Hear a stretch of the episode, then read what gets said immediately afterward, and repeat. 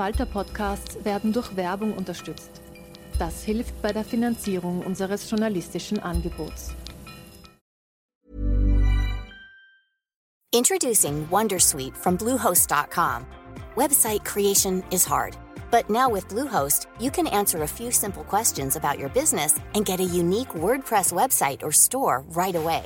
From there, you can customize your design, colors, and content. And Bluehost automatically helps you get found in search engines like Google and Bing. From step-by-step guidance to suggested plugins, Bluehost makes WordPress wonderful for everyone. Go to bluehost.com/wondersuite.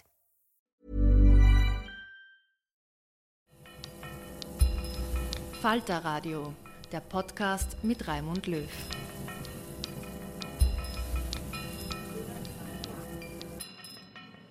Sehr herzlich willkommen im Falter Radio. Waffen für die Ukraine und Sanktionen gegen Russland. Das ist die wichtigste Reaktion Europas auf Putins neoimperialistischen Krieg gegen das Nachbarland. Der neue Wirtschaftskrieg ist der Titel dieser Sendung. Es ist auch der Titel eines Buches des deutschen Ökonomen Maurice Höfgen, in dem Höfgen sich mit der Rolle von Zentralbanken, Energieriesen und Steueroasen bei Sanktionen dieser Härte auseinandersetzt. Hören Sie ein aufklärendes Gespräch mit dem jungen linken Ökonomen Morris Höfgen, das der Journalist Robert Miesig im Bruno-Kreisky-Forum führt wenn man überhaupt Sanktionen verhängen will, braucht man ja einen Grund. Äh, äh, ist die Intervention äh, äh, Russlands, die Invasion Russlands in der Ukraine ein Grund, dass man sich solidarisch auf die, auf die, äh, mit den Mitteln, die man zur Verfügung hat, auf die Seite der Ukraine stellt oder nicht? Ja, äh, unbedingt, mhm. auf jeden Fall. Und ich würde sogar sagen, nicht nur um solidarisch auf Seite der Ukraine zu stehen, sondern auch ähm, um unter Umständen zum Beispiel die russische Kriegsmaschinerie materiell zu schwächen, sodass die Kriegsführung äh, nicht so stark, nicht so bestialisch äh, ausfallen kann, wie sie jetzt ausfällt. Mhm. Aber ja, auf jeden Fall ist es äh, erstmal aus meiner Sicht grundsätzlich gerechtfertigt. Äh, und historisch ja auch nicht neu. Also es gibt ja, ja ganz äh, viele Beispiele, ähm, wie auf äh, Invasionen, Interventionen, Angriffskriege äh, mit Sanktionen oder, oder ökonomischen Menschenrechtsverletzungen. Südafrika, genau. Eigentlich ja. war Südafrika das erste große Beispiel. Ja, mhm. mit Sanktionen äh, von anderen reagiert wird. Mhm. Ja. Mhm. Äh, wenn du das aus der Hist Geschichte von Sektionen schon mal, bevor wir über die konkreten ja. jetzt anschaust, äh, anschauen würdest, äh, wo haben Sanktionen gewirkt? Wo waren Sanktionen vielleicht nicht wirkungslos, aber deutlich weniger wirkungsvoll, als man sich es vielleicht ausgedacht hat? Welche Sanktionen wirken, welche nicht? Es ist schwierig zu sagen. Äh, tatsächlich äh, auch weniger Teil des Buches. Also jetzt nicht so eine, ja. die sozusagen der historische Part und Vergleich, wo haben sie schon mal gewirkt. Also eher das, das ganze politische drumherum und auch das geostrategische vielleicht. Äh, das habe ich weniger betrachtet, sondern wirklich rein die ökonomische äh, Seite. Und äh, insgesamt haben aber Sanktionen würde ich sagen, keine gute Bilanz, wenn man mhm. sich das, wenn man das jetzt mal zusammenfasst.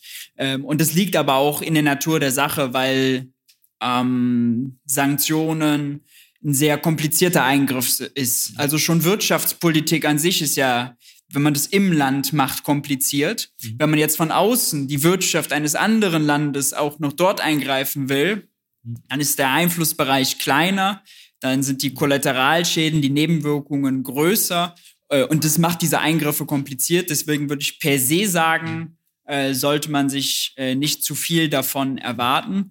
Und es ist immer auch so, dass ja das Land, das sanktioniert wird, mhm. darauf reagieren kann. Es ist immer so, dass äh, es sich eventuell schon vorbereitet hat. Also zum Beispiel die russische Zentralbank, da ist ziemlich klar, die hatten die Pläne in der Tasche. Mhm. Äh, auch die EU-Kommission hatte jetzt Pläne in der Tasche.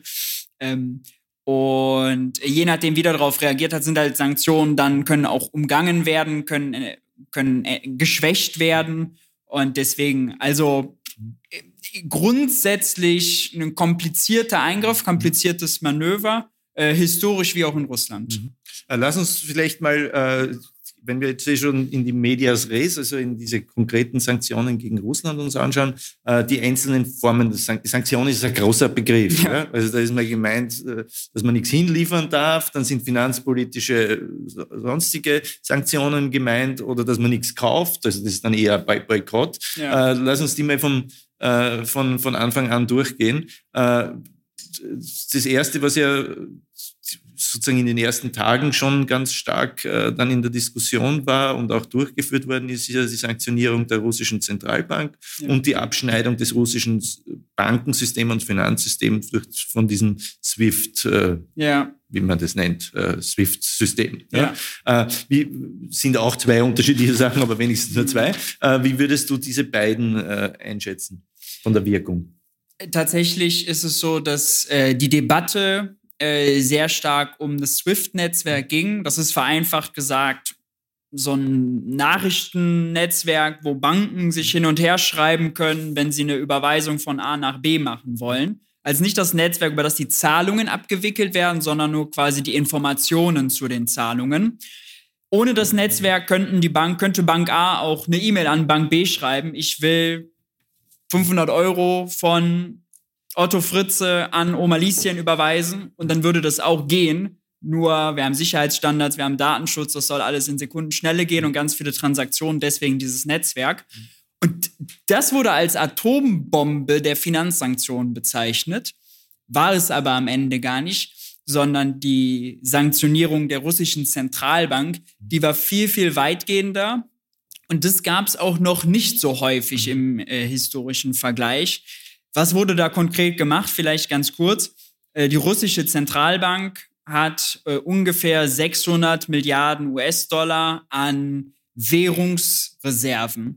Äh, der größte Teil in US-Dollar, ein großer Teil in Euro und zunehmend auch mehr in chinesischer Währung. Wo kommen diese Reserven her?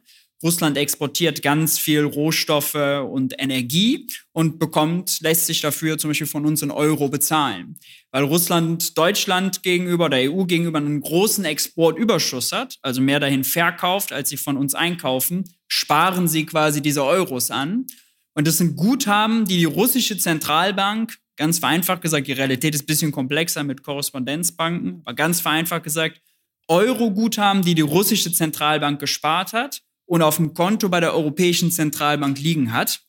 Und da ist die EZB jetzt hingegangen und hat gesagt, gut, darauf habt ihr keinen Zugriff mehr. So ein bisschen so, als würde man äh, jetzt essen gehen wollen, nachher mit der Kreditkarte be bezahlen wollen. Es geht nicht mehr, weil einem das Bankkonto gesperrt wurde. Das haben wir mit der russischen Zentralbank gemacht. Und warum ist das problematisch? Nun, die russische Zentralbank hat diese Euros und auch die US-Dollars, ähm, die amerikanische Zentralbank hat das auch gemacht, äh, genutzt, um den Rubelkurs zu stärken. Äh, der Rubel ist stark unter Beschuss gekommen. Nachdem diese Sanktion ausgesprochen wurde, ist er ins Bodenlose gefallen, teilweise auf minus, äh, minus 30, minus 40 Prozent. Und äh, vorher hat die russische Zentralbank jeden Tag 1 bis 1,5 Milliarden Euro genutzt, um Rubel zu kaufen. Wenn die Zentralbank Euro gibt, um Rubel zu kaufen, schwächt es den Euro, stärkt das den Rubel. Warum war das für Putin wichtig oder für Russland? Nun, zum einen der Rubel eine sehr große, sagen wir, propagandistische, symbolische Wirkung für Putin bis heute. Äh, er will zeigen, schaut an, der Rubel, wenn der stabil ist, dann geht es doch unserer Wirtschaft gut.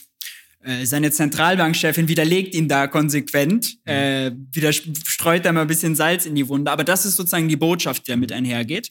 Und das Zweite ist, wenn der Rubel viel wert ist, kann Russland günstiger einkaufen, sind die Importe günstiger.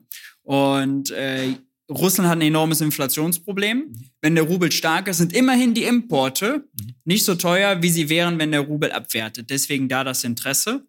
Und deswegen war dieser Schlag gegen die Zentralbank äh, ein wirklich enormer und auch einer, den Russland, glaube ich, nicht hat kommen sehen. Mhm. Äh, lustige Anekdote lustig, in Anführungszeichen, die russische Zentralbankchefin ist Ge Gerüchte und Berichteweise nach Reuters äh, am Tag danach zu Putin gegangen, hat äh, um Rücktritt gebeten, denn, und dann ist das der überlieferte O-Ton, sie hätte schließlich Ökonomie und nicht Fäkalienreinigung studiert. Also nach dem Motto, ich will hinwerfen, weil jetzt stehe ich hier vom Chaos. Ja, ja, ja, ja. äh, äh, äh diese SWIFT-Geschichte äh, hat weniger Bedeutung gehabt. Äh, ja, also dieses. Das war ja auch so symbolisch. Ich kann ja. mich erinnern, in den Tagen danach auf Twitter, so quasi diese Aufregung, wenn man ja. nicht bis heute Nachmittag äh, Russland aus dem SWIFT-System aus, ausgeschlossen hat, macht man sich mitschuldig am Krieg, ja. äh, an dem Verbrechen, wie wenn man den Holocaust äh, finanziert oder so. Äh, man hätte also, auch vier Tage nachdenken können, ja. Und es wäre auch nicht so ein Drama gewesen, ne? Ja, also man hat Swift dann nachher auch gemacht, weil der Druck immer größer wurde. Man hat es erst gegen die russischen Banken gemacht, die nicht so wichtig waren. Ja. Also die Banken, mhm. und das ist so ein bisschen ein Muster, was sich äh, lange durchgezogen hat, die russischen Banken, die, im Ener die das Energiegeschäft abgewickelt haben, zum Beispiel die Gazprom-Bank, die ganz prominent das ganze Gasgeschäft abwickelt, die waren davon ausgenommen. Mhm. Ähnlich so die Sparebank lange ausgenommen, also die großen, die, wie es wirklich, die wirklich was bewirkt hätten, sage mhm. ich mal, die hatte man da ausgenommen. Und deswegen konnte man dem leicht ausweichen. Äh, es macht das für die Banken, die da sanktioniert sind, schwerer und teurer, weil der Informationsfluss langsamer mhm. ist. Aber ähm, es gibt zum Beispiel ein chinesisches System, auf das ausgewichen werden kann. Die Russen äh, sind dabei auch oder haben auch, waren schon lange dabei, ein eigenes aufzubauen, wo sie zum Beispiel auch mit kasachischen Banken, da haben sie extrem viel Handel, äh, das halt aufbauen. Es ist alles ineffizient, das ist alles teurer, das ist alles schlechter. Aber ist jetzt nicht so, dass äh, dieser SWIFT-Ausschluss von den Anführungszeichen unwichtigen Banken jetzt die russische Wirtschaft zum Kollabieren gebracht hat, also hat sie nicht und hätte sie auch nicht mehr. Das Potenzial war, war nicht da. Mhm. Wichtiger würde ich sagen, war wirklich diese Zentralbank-Sanktion, äh, auf die Russland dann aber ganz gut reagiert hat. Äh, die Zentralbank, äh, also das, der Rubel, die Zentralbank, das Vermögen der Zentralbank, du hast es ja schon äh, dargestellt, wäre ja nutzbar gewesen, um den Rubel zu stabilisieren ja. und war dann plötzlich nicht mehr nutzbar, weil man hat keinen Zugriff mehr. Es war ja eingefroren, es ist nicht enteignet. Ne? Genau. Äh, es gehört weiter Russland, die haben ja immerhin dafür Gas verkauft und äh, Jahrzehnte lang oder zehn Jahre lang ja. äh, das Geld, was sie eingenommen haben, nur zum Teil benutzt. Das ist ein ne? wichtiger Punkt, den man, ja. glaube ich, auch unterschätzt hat. Also äh, es bedeutet ja quasi, jahrzehntelang, wie du sagst, haben die malocht, haben das mhm. Zeug aus dem Boden geholt und haben das an uns geliefert, mhm. um diese Euros zu sparen. Und jetzt machen diese Euros plötzlich wertlos. Ja. Zumindest für den Moment. Sie sind immer noch eingefroren. Mhm.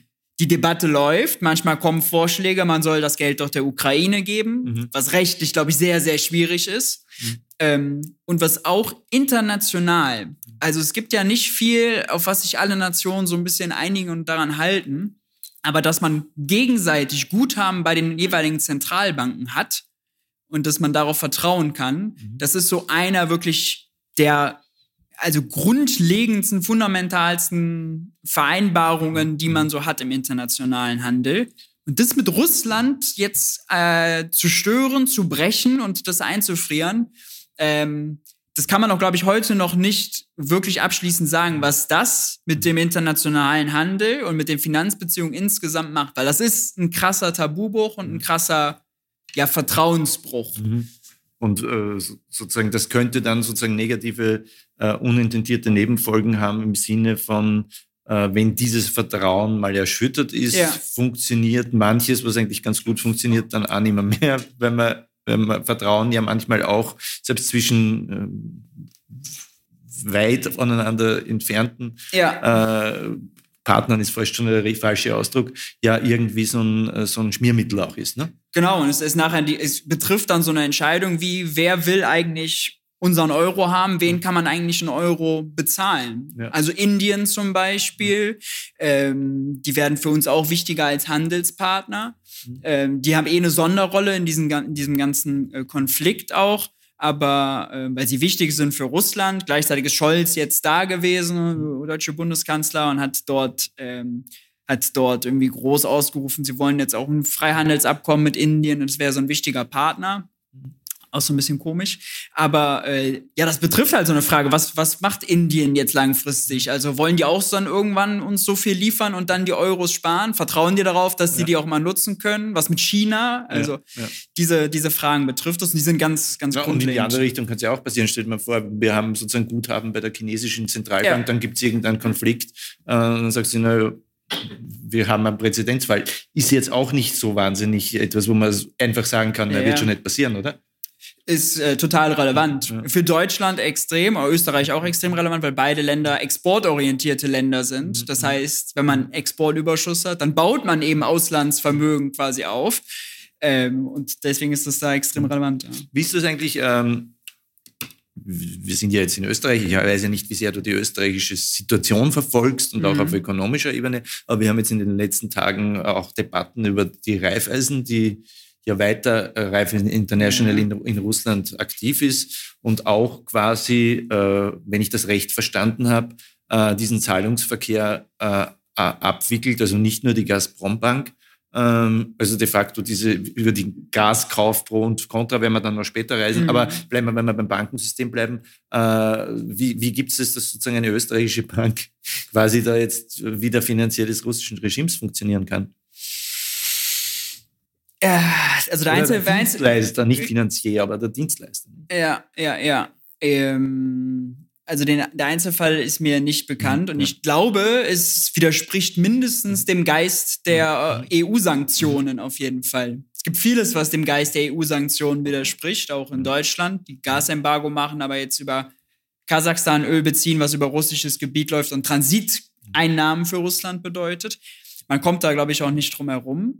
Aber äh, also es ist ein spannender Fall, müsste ich mir mhm. nochmal näher angucken. Aber Auf der anderen Seite, ja klar, kann man sich darüber aufregen, moralisch, aber was hilft? Äh, das, der wesentliche Punkt dieser, äh, des Buches ist ja auch, dass es eine moralische Klarheit hat. Übrigens kann man das Buch auch kaufen, fünf Exemplare sind da, das hätte ich sagen sollen. Ähm, dass es eine moralische Klarheit hat, aber die moralische Klarheit äh, entbindet einem nicht ganz von der Frage, was ist ja. eigentlich vernünftig in so einer Situation. Und wenn man äh, ja sich dafür entschieden hat, weiter Gas kaufen zu wollen oder zum Beispiel auch Rohstoffe aus Russland zu importieren, ja. äh, hat man sich ja dann auch entschlossen dafür, dass es weiter bezahlt werden kann. Ja. Dafür hat man ja auch einige Wege gefunden, um über eben Gazprom-Bank, die, wo man in Euro einzahlt und so weiter. und dann ist es sofort in, in Rubel äh, äh, äh konvertiert wird. Ja, wenn man das eh schon akzeptiert, dann ist es auch relativ wurscht, ob das jetzt die Gazprom-Bank oder die Raiffeisen International das stimmt, macht, ja, oder? Ja. ja, also. Ja, ja, das ja. stimmt, das stimmt. Also. Also und, das würde ich auch nicht, ja. solche Entscheidungen würde ich deswegen auch nicht zu hoch hängen. Also ja. äh, es ist interessant, weil es dem, dem Geist, und es ist ja auch viel mit, also man muss ja sagen, bei den ganzen Sanktionen ist viel Kommunikation dabei. Wenn wir nachher über Gas sprechen, da ist immer das Argument ja auch mitgekommen, wir finanzieren den Krieg. Mhm. Bis heute ist jede EU-Sanktion, die Ursula von der Leyen, die EU-Kommissionspräsidentin, mhm. äh, argumentiert, geht immer darum, wir wollen nicht die russische Kriegsmaschinerie finanzieren und andersrum, wir wollen denen das Geld nehmen, damit die es nicht mehr mhm. können. Mhm. Also äh, ja, so, so, ein, so ein Framing äh, ist, immer, ist immer mit dabei und in so ein mhm. Framing passt natürlich dann diese Bank ja. nicht rein, ja. weil sie dem widerspricht. Ja. Aber dann gehen wir gleich zu, den, äh, zu, zu, dem, zu diesem Komplex, der eigentlich nicht mit Sanktionen belegt ist. Es gibt ja keine Sanktionen, dass man äh, russisches Gas nicht kauft, äh, sondern ganz im Gegenteil, zunächst hat dann Russland äh, quasi den Gashahn abgedreht, hat an sich mit den Sanktionen nichts zu tun, außer dass es halt eine Art von Retaliation, also ja. äh, Gegenschlag gegen die Sanktionen ist, äh, mit dem natürlich auch irgendwie zu rechnen war. Ja? Ähm, äh, äh da wird dann gesagt, okay, man macht das auf, das widerspricht den Geist der Sanktionen oder wir sind halbherzig, ja, wir hängen irgendwie moralisch die Sanktionen raus, aber auf der anderen Seite beim Gas machen wir es nicht. Ja. Äh, und damit finanzieren wir Russlands Krieg. Das ist aber so nicht richtig, wie du schreibst. Genau. Ähm, also das hat viele Komponenten. Die erste Komponente ist mal diese, sagen wir mal, das Motiv für die Entscheidung, wollen wir noch russisches Gas, ja oder nein. In Deutschland war das eine sehr, sehr hitzige Debatte. Äh, auch eine hitzige Debatte zwischen äh, Wissenschaft, sagen wir mal, Ökonomen, die sich da sehr stark gemacht haben, auch sehr moralisch argumentiert haben. Luisa Neubauer, Fridays for Future, die oder viele Aktivisten, die viel Reichweite haben, die offene Briefe geschrieben haben. Wir wollen nicht quasi Blut an unseren Händen haben, indem wir Euros nach Russland überweisen und damit werden dann die Soldaten bezahlt. So war das äh, Framing. Und äh, Olaf Scholz hat sich irgendwann mal, der war die ganze Zeit dagegen, also der wollte auf keinen Fall auf das Gas verzichten, weil er wusste, Deutschland ist sehr abhängig davon. Äh, Robert Habeck, unser Wirtschaftsminister, auch nicht. Die haben auch sehr klar argumentiert. Aber die haben dann sogar in Talkshows äh, eben, eben das widerlegt und aus, ausdrücklich gesagt, nein, wir wollen nicht auf Gas verzichten. Nein, es ist nicht so, dass wir den russischen Krieg finanzieren. Und äh, es ist auch wirklich nicht so. Also dieses Argument greift, greift wahrlich zu kurz, denn Russland bezahlt seinen Krieg in Rubel. Russland hat eine eigene Währung. Die russischen Soldaten werden in, werden in Rubel bezahlt. Die russische Kriegswirtschaft ist leider, leider, leider sehr autark. Mhm. Äh, Russland ist einer der größten Waffenhersteller äh, und Exporteure sogar der Welt. Äh, die benutzen ganz viel Art, alte Artillerie. Mhm. Ähm, komischerweise. Die haben Öl, die haben Weizen, die haben all die Rohstoffe, die man braucht, um Krieg zu führen. Russland ist sehr abhängig von Importen, was Technologie und Hightech angeht, mhm. aber nicht abhängig, um die Kriegsmaschinerie weiter rollen zu lassen. Was äh, heißt dann eigentlich autark? Darf ich da kurz ja. daran, weil das hat mich sozusagen, wenn man sagt, ja, 99 Prozent äh, von allem, was sie da an Kriegsmaschinerie produzieren, wird, ist autark und da brauchen sie keine Euro und keine Rubel. Äh, das, wenn die ein Prozent die dann fehlen, wesentliche technologische Bestandteile sind, ja, dann wird halt die äh, ferngesteuerte Rakete äh, dann trotzdem nicht fertig, weil auf dieses Prozent kommt es ja dann an, oder? Say hello to a new era of mental health care. Cerebral is here to help you achieve your mental wellness goals with professional therapy and medication management support. 100% online. You'll experience the all new Cerebral Way, an innovative approach to mental wellness designed around you. You'll get a personalized treatment plan from a therapist, prescriber, or both in a safe and judgment free space. Your cerebral therapist or prescriber will outline a customized plan with clear milestones along the way so you can get to feeling your best. With Cerebral, you're not alone in your mental health journey. We're here to empower you to live a fulfilling life. So take that first step towards a brighter future and sign up today at cerebral.com slash podcast and use code ACasts to get 15% off your first month. Offer only valid on monthly plans. Other exclusions may apply. Offer ends July 31st, 2024. See site for details. Äh, theoretisch ja, mhm. aber praktisch ist es so, dass da natürlich priorisiert wird. Mhm. Äh, und dann werden halt die Navigationsgeräte nicht mehr in Autos mhm. verbaut, mhm. sondern dann kommen die halt in die Panzer, die, die man noch hat und mhm. die, die man vielleicht auch weniger beschaffen kann. Ähm, also ganz grundsätzlich vielleicht, also um das nochmal festzustellen, Russland braucht den Euro nicht, um seine Soldaten zu bezahlen. Die kann er mit Rubel bezahlen und Rubel stellt Russland selber her. Äh, so wie jeder Staat mit seiner eigenen Währung seine eigene Währung herstellt und es theoretisch unendlich kann. Also Russland kann so viele Rubel erzeugen, wie sie wollen. Theorie. Ähm, praktisch erzeugt er ganz viele neue Rubel im Moment, äh, um den Krieg äh, zu bezahlen. Um, umgerechnet 60 Milliarden hat er mehr ausgegeben für Militär letztes Jahr. Ähm, und dann ist ja die Frage, wofür braucht er überhaupt unsere Euros? Warum hat er uns überhaupt denn das ganze Gas verkauft? Nun, Euros braucht er, um den Rubelkurs zu beeinflussen und für Importe. Ja, also wenn er Importe in Fremdwährung bezahlt, dann kann er eben diese Euros nutzen, um Importe zu bezahlen, ohne seinen Wechselkurs zu gefährden. Ähm, das muss man unterscheiden. Aber dann ist sozusagen das Gas, was, ob er uns Gas verkauft oder nicht, und das zeigt ja jetzt auch, mittlerweile läuft es ein Jahr, die Kriegsmaschinerie rollt weiter. Äh, teilweise ist sie stärker, obwohl er uns kein Gas mehr verkauft. Mhm. Er verzichtet frei, selber darauf. Öl und Kohle verkauft er auch weniger an Europa. Also aber was meinst du mit, der verkauft uns kein Gas? Also in, im Dezember war Österreich. Ja, also, also ich habe immer die Deutschland, ich habe immer die Deutschlandbrille ja, okay. leider noch auf. Ja, genau, ja, aber für Österreich stimmt es nicht, für die EU als Ganzes auch Und nicht. Stimmt eigentlich überhaupt für Deutschland, dass sie jetzt überhaupt kein russisches Gas mehr kaufen? Ja. Und kann man das überhaupt so sagen, wenn das Gas dann halt in österreichischen Speichern liegt und hinterher dann in Deutschland? Also ich weiß es ja nicht. Ich frage dich ja. Nein, nein, ja, also es ist natürlich vereinfacht. Wir wollen kein russisches Gas mehr kaufen und es kommt nichts mehr durch die zwei großen Pipelines. Nord Stream 1 Nord Stream 1 und 2, die mhm. bereit lag, die prall gefüllt war, aber dann ja. eben durch den ja. Sabotageakt zerstört wurde.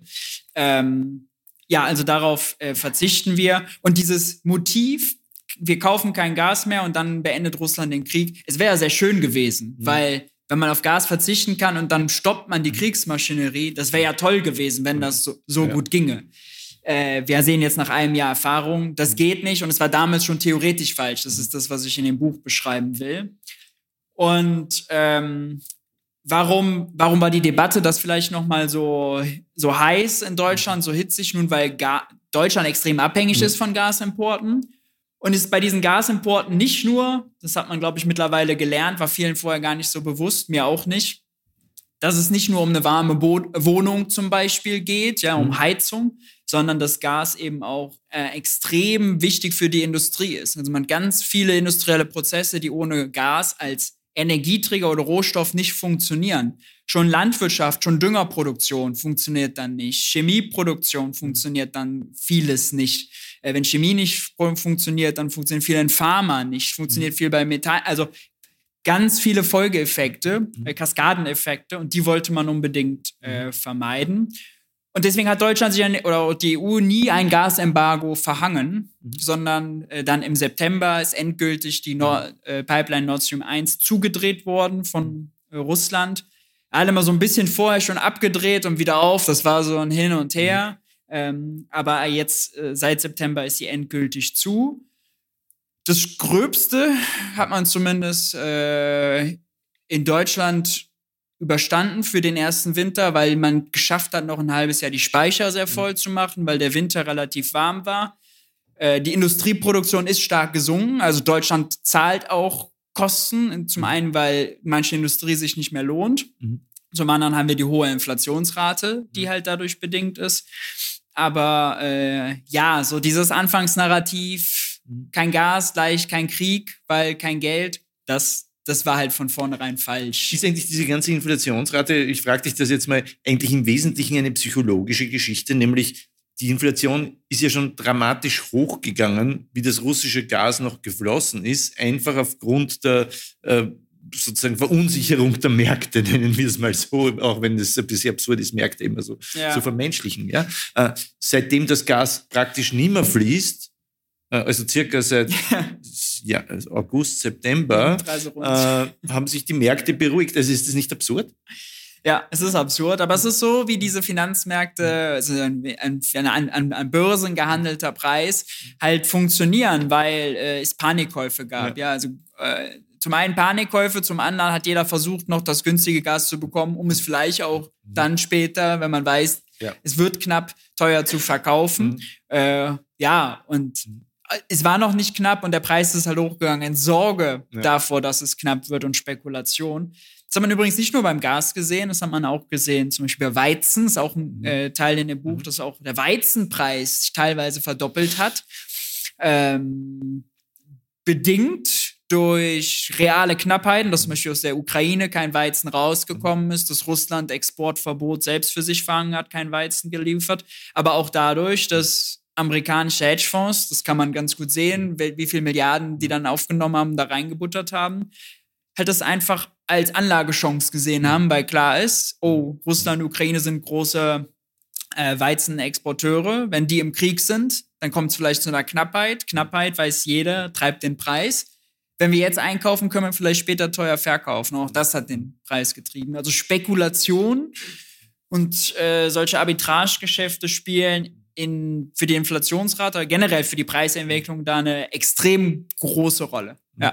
Also jetzt könnte man sich ja natürlich vorstellen, was weiß ich, man könnte wieder mehr Gas aus Russland kaufen. Ich meine, den Gashahn hat natürlich Putin abgedreht.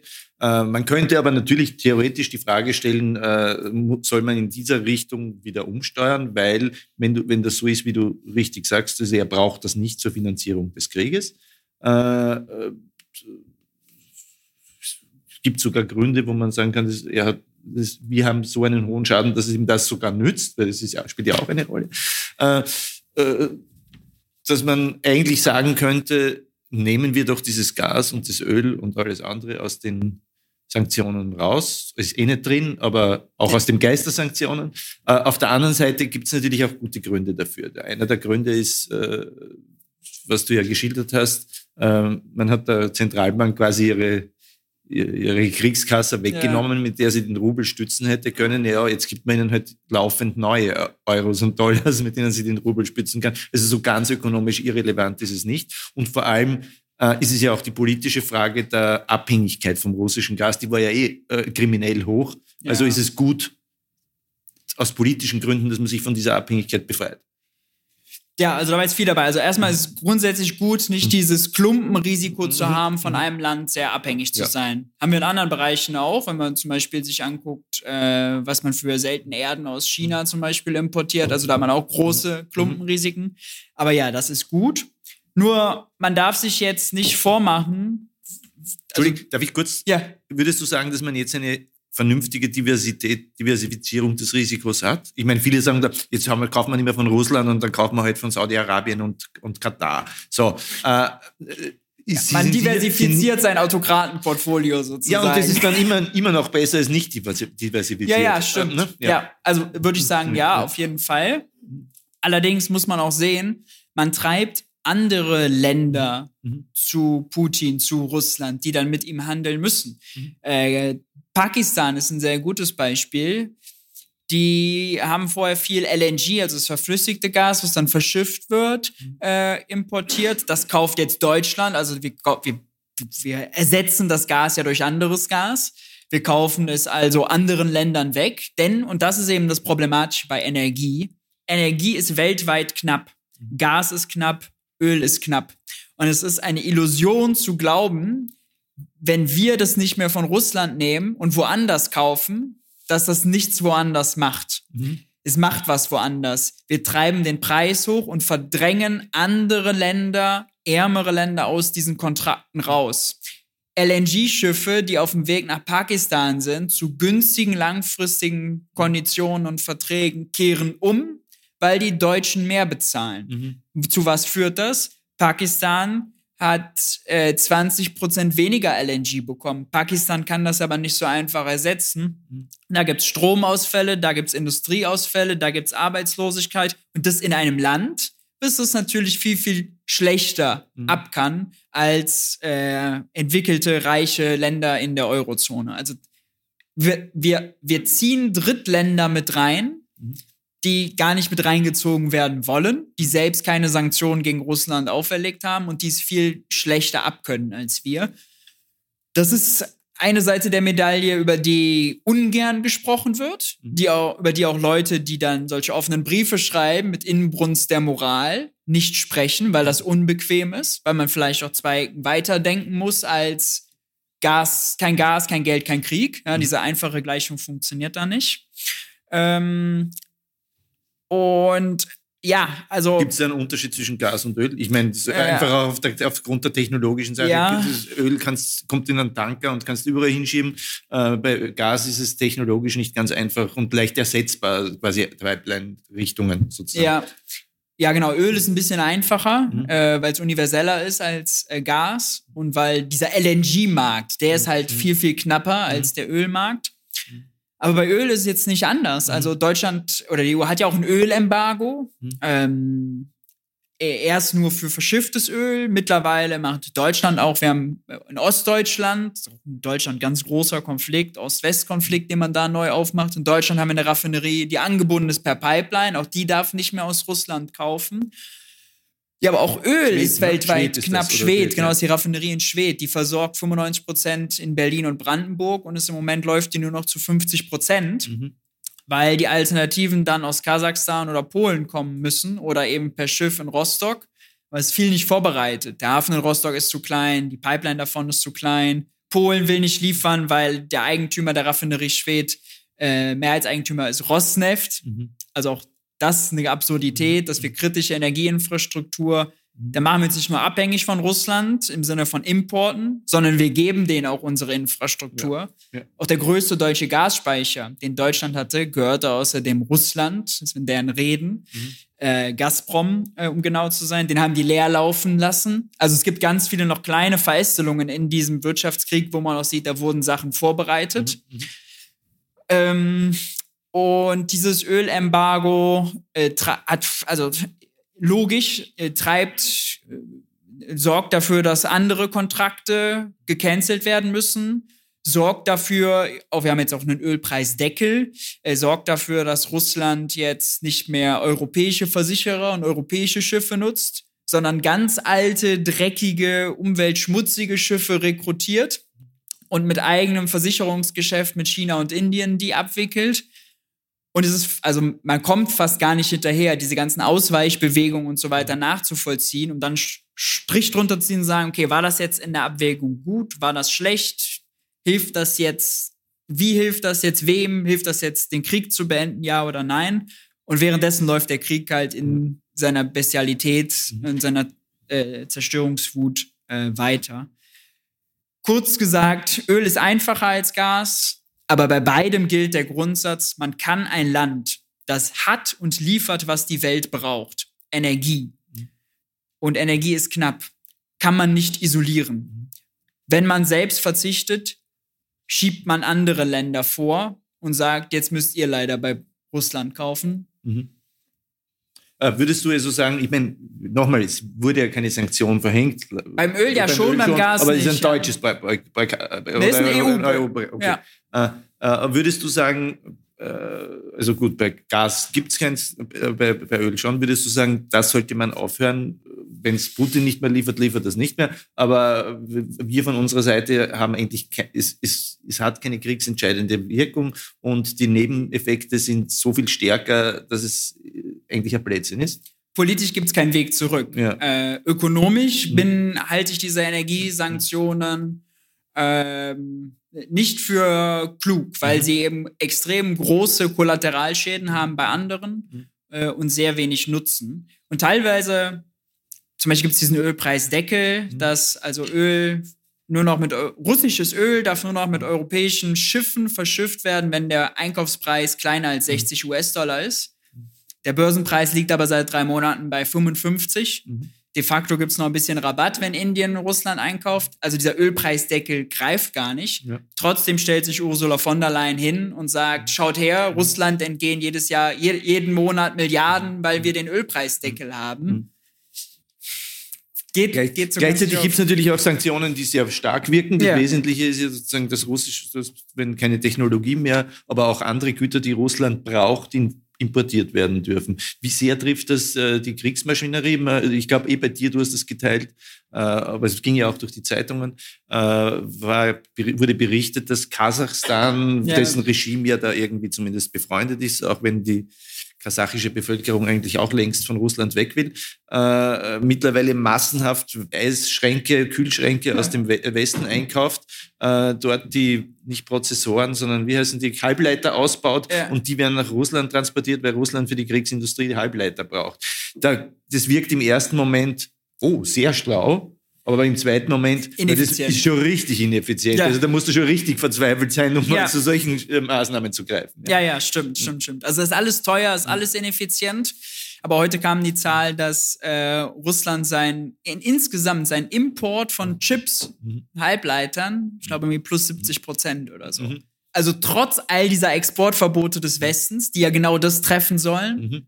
haben sie auch mit solchen Kuriositäten mhm. mhm. ihren Import mhm. an Chips und Halbleitern ausgeweitet. Mhm. Und das ist natürlich bitter, weil das will man nicht. Mhm. Ja? Mhm. Äh, und das sind genau die Sanktionen, die präzise sind, die zielgenau sind, weil man dann eben ganz klar sagen kann, okay, das sind Sachen, die nutzt Russland, um äh, ferngesteuerte Raketen oder mhm. was zu bauen, um Panzer mit Navigationsgeräten auszustatten, mhm. Radarsystem, was auch immer. Das wollen wir halt nicht, weil mhm. das ist zerstörerisch. Mhm. Ne? Mhm. Ähm, und da ist schade, dass, dass, dass auch das umgangen wird. Auch großflächig außerdem von deutschen Exporteuren, auch von deutschen Exporteuren aus Ostdeutschland, die einfach qua Historie viel, viel mehr Geschäft mit Russland machen. Das stört den deutschen Wirtschaftsminister, der will jetzt was dagegen machen. Äh, gleichzeitig will er aber von Kasachstan, das ist eigentlich das Land, über das viel so als Dreiecksbeziehung auch abgewickelt wird, gleichzeitig will er aber auch Öl aus Kasachstan. Mhm. mhm. Also ihn stört, dass Kasachstan diese Parallelimporte macht, mhm. aber Kasachstan muss Öl liefern, damit Schwed läuft in mhm. Ostdeutschland. Mhm. mhm. Da sieht man die ganze Komplexität, dass es halt wirklich kein Schwarz-Weiß ist und man drückt auf einen Knopf und dann passiert irgendwo was, was man absehen kann, sondern es ist, es ist verdammt kompliziert. Bei den Exportverboten, es ist zwar ineffizient äh, und teuer, wenn das umgangen wird, aber äh, es gelingt leider noch. Wenn man darüber nachdenkt, was wäre der logische nächste Schritt, dann ist der auch wieder extrem heikel, weil der nächste logische Schritt sind Sekundärsanktionen, sogenannte. Also, dass man die Drittländer, die den Handel mit Russland machen, sanktioniert. Mhm. Die USA macht es zum Teil sehr scharf. Äh, hat zum Beispiel, ist ein Histor äh, ganz gut belegter Fall, die BNB Paribas, eine große französische Bank, den hat die mal Millionenstrafen aufgebürdet, weil sie, glaube ich, äh, iranische Geschäfte abgewickelt haben. Mhm. Und wenn man das jetzt denkt, dass Deutschland das mit oder die EU sich dazu entscheidet, dazu übergeht, Indien, Türkei, Kasachstan, China, das hat natürlich Sprengkraft. Ja. Oder zum Beispiel eben, weil ich vorher angesprochen habe, die, also, um, die Debatten um die äh, Raiffeisen Ja. International äh, haben ja auch damit zu tun, dass es äh, dass die ein Problem in den USA bekommen können, äh, Ja. weil die da, da schon sehr genau drauf achten.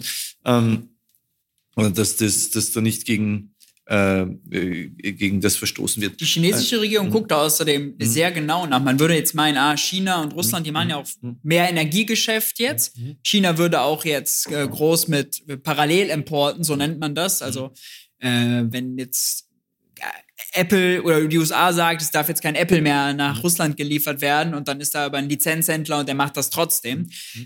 Die, äh, die Chinesen sind da äh, sehr differenziert, weil sie einerseits wissen, die USA ist der viel, viel wichtigere Handelspartner als Russland. Äh, beim Energiegeschäft ist das okay, da akzeptiert das auch die USA. Aber bei den Parallelimporten, da sind sie selbst sehr streng und achten da selbst drauf, äh, weil das ähm, ja die, auch einfach die internationalen Beziehungen, auch die Beziehungen zu den USA noch weiter gefährden würden. Und dann hat überall diese komplizierten Dreieckssituationen, wo sich Politik und Wirtschaft auch immer wieder vermischt, überschlägt. Ähm, ja, kompliziert. In deinem Buch geht es ja dann noch um verschiedene andere Aspekte, die wir heute gar nicht an, weil wir können Ja. das ganze Buch durchnehmen. Also äh, bei den äh, Sanktionen gegen Oligarchen. Nützen Die sind zum Beispiel auch sehr präzise, Mhm. theoretisch sehr gut, äh, anders als die Energiesanktionen, Mhm. Funktionieren aber auch nicht so Mhm. dolle. Ja. äh, was würde eigentlich heißen, dass sie funktionieren? Ja, funktio- ja, das Ziel ist ja sozusagen, man äh, äh, beendet das Leben in Saus und Braus, in Prunk, was die russischen Oligarchen außerhalb von Russland führen. Also man Gut, dann äh, sind halt, dann sind halt mit allen Verwandten 5000 Leute unglücklich. Was hat man sonst davon? Naja, gut, kann man, kann man so fragen. Na, das, äh, äh, Putin, die sind entscheidend für Putins Machtsystem. Äh, einerseits, weil sie eben äh, einflussreich sind in Russland, weil sie halt die großen Unternehmen besitzen, weil sie die Medien machen, ähm, aber auch im Ausland halt unter, als Unterhändler agieren, Geschäfte äh, abwickeln und einfädeln. Dafür braucht er sie. Die Oligarchen brauchen Putin und Putin braucht die Oligarchen. Und die Oligarchen haben halt viel Vermögen ins Ausland gebracht. Schätzungsweise eine Billion, sagt man.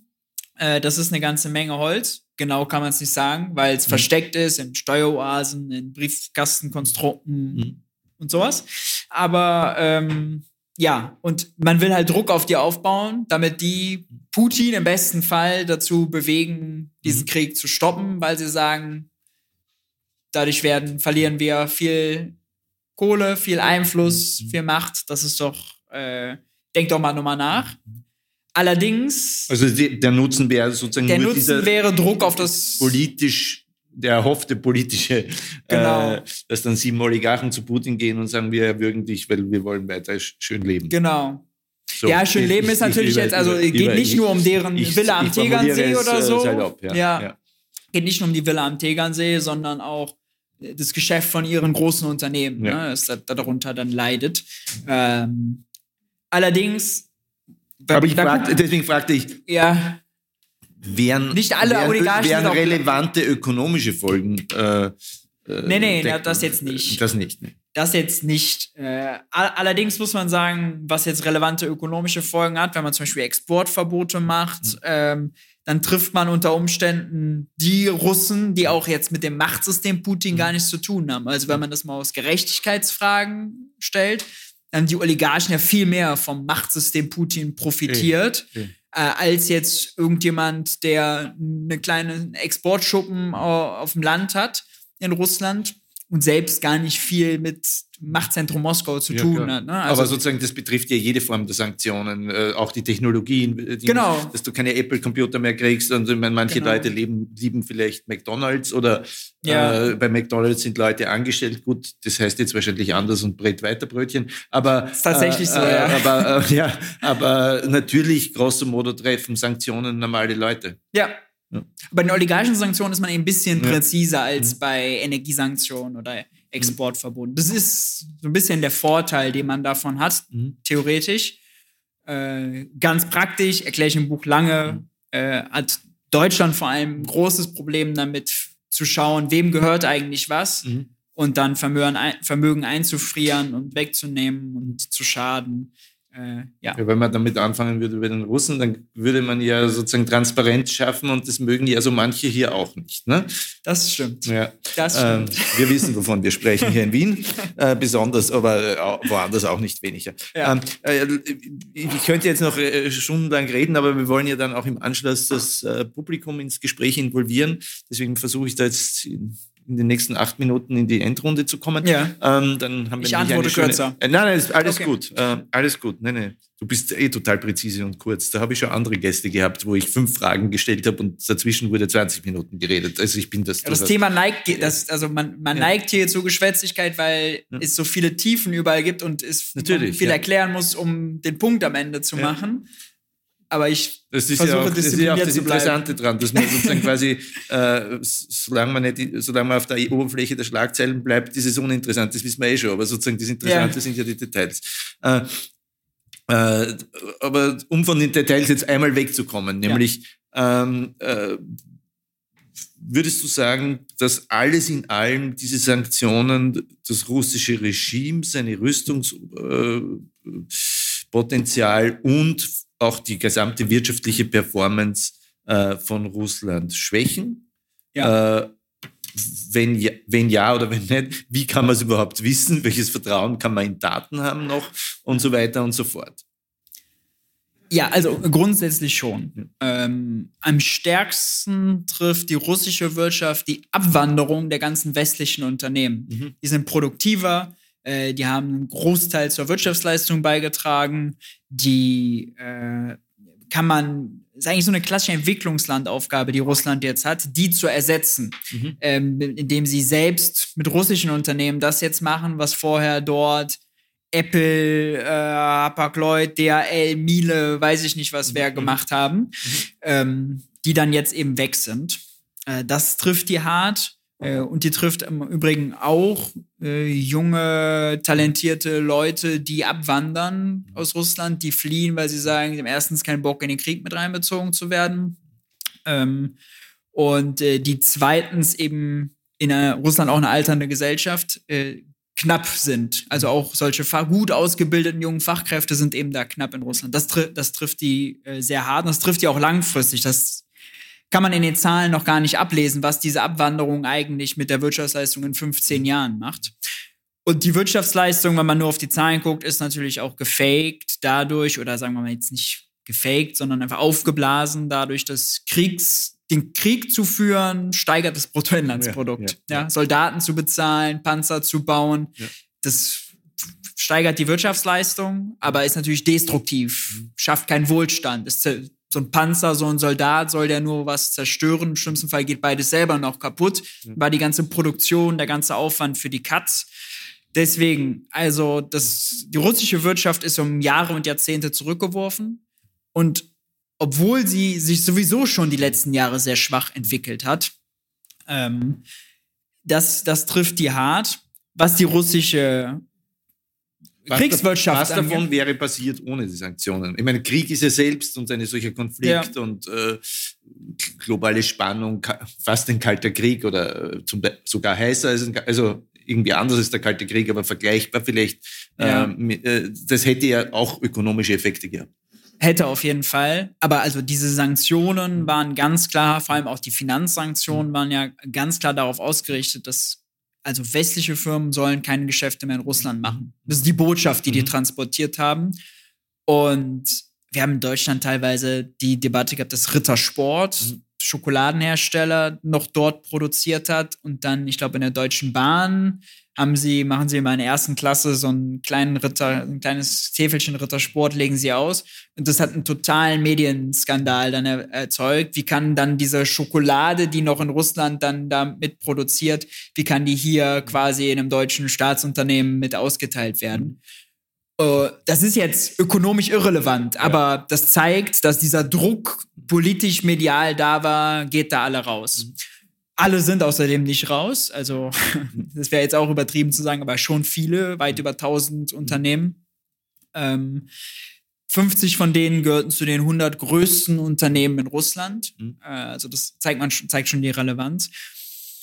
Und je nach Sanktionen kann man halt sagen, Shell, mhm. ja, der große Öl, ja, Ölkonzern, der entlang der ganzen Lieferkette, die fördern Öl, die raffinieren das, die haben Großhandel, die haben Tankstellen, die haben zum Beispiel Tankstellen aufgegeben, äh, weil klar war, äh, das ist nicht mehr gesehen. Und wenn ihr weiterhin euer großes Geschäft im Westen haben wollt, dann geht das nicht. Also das haben Sanktionen schon eine, schon eine Wirkung gehabt.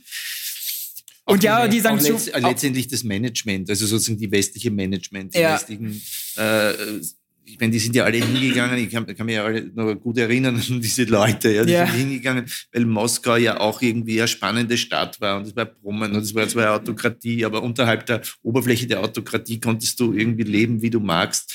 Äh, und dann hat sie so, ein, so eine depressive Wolke über das Ganze gelegt, die sind einfach alle weg. Ja. Und zwar weil sie dann ein Wochen nach Kriegsbeginn sind sie in Dubai gesessen und das Geschäft ist dort weitergelaufen. Ja? Also ja, die ja. haben ja auch Alternativen. Ne? Klar. Ja. Also ein Großteil davon ist, äh, hängt schon mit den Sanktionen zusammen, aber auch ohne Sanktionen wäre die russische Wirtschaft, hätte sie geschadet. Krieg führen ist immer ökonomisch dumm. Ja, es schadet. Das kann man ganz klar so sagen. Ich kriege dann immer die Frage gestellt normalerweise, wem schadet es denn jetzt mehr, mhm. Russland oder Deutschland? Ähm, weil, also ich war auch eigentlich, äh, merkt man auch jetzt natürlich überwiegend über die Sanktionen gegen Russland, die Wirkung in Russland äh, rede. Ja, Russland leidet stärker darunter. Ähm, kann man den russischen Staatsdaten trauen? Hm. Schwierig. Die russische Zentralbank veröffentlicht immer Daten und da ist zumindest ganz interessant, dass die russische Zentralbankchefin, generell eine interessante Person, weil sie eher kritisch ist, auch immer wieder quasi Putins Erzählung rubelstark, also alles gut, Sanktionen sind gar nicht so schlimm.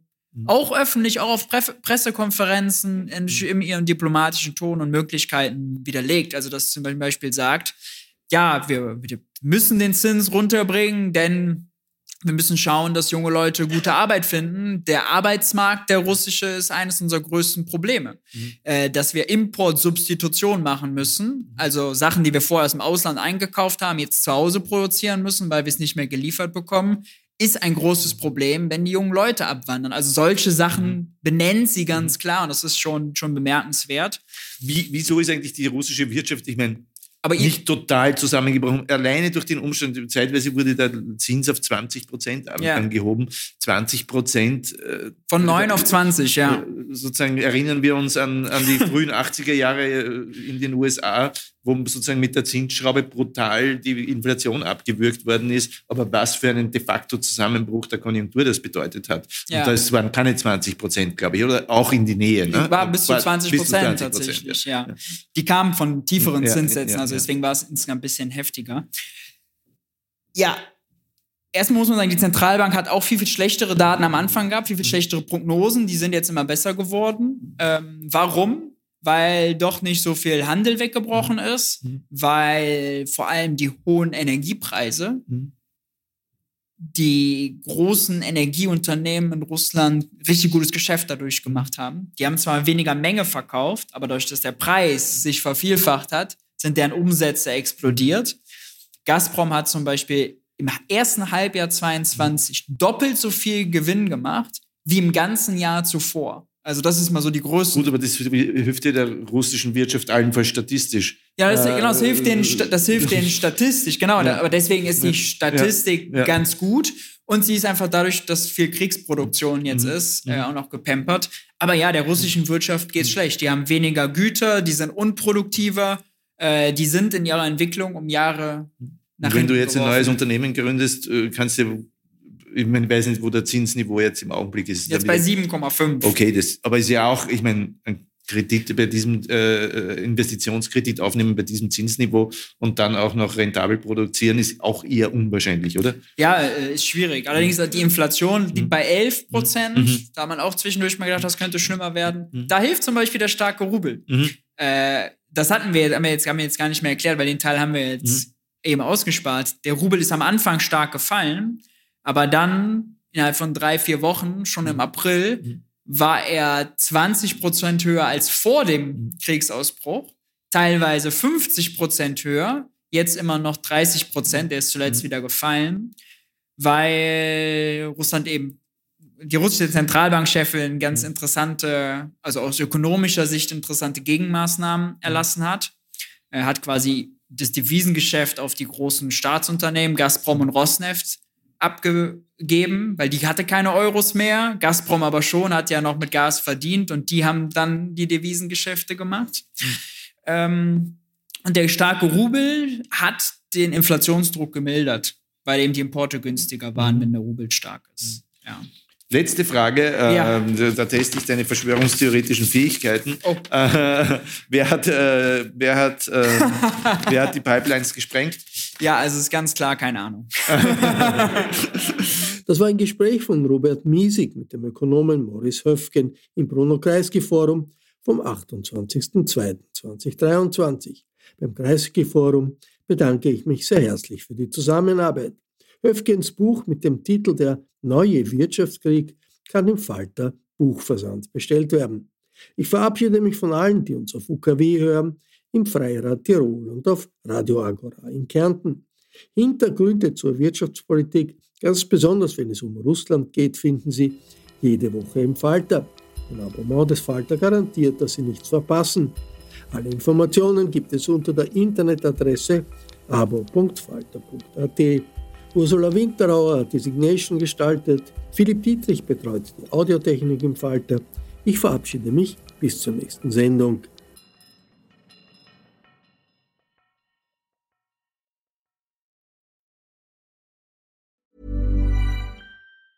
Tired of ads barging into your favorite news podcasts? Good news. Ad-free listening is available on Amazon Music. For all the music plus top podcasts included with your Prime membership. Stay up to date on everything newsworthy by downloading the Amazon Music app for free or go to amazon.com slash news ad free. That's amazon.com slash news ad free to catch up on the latest episodes without the ads.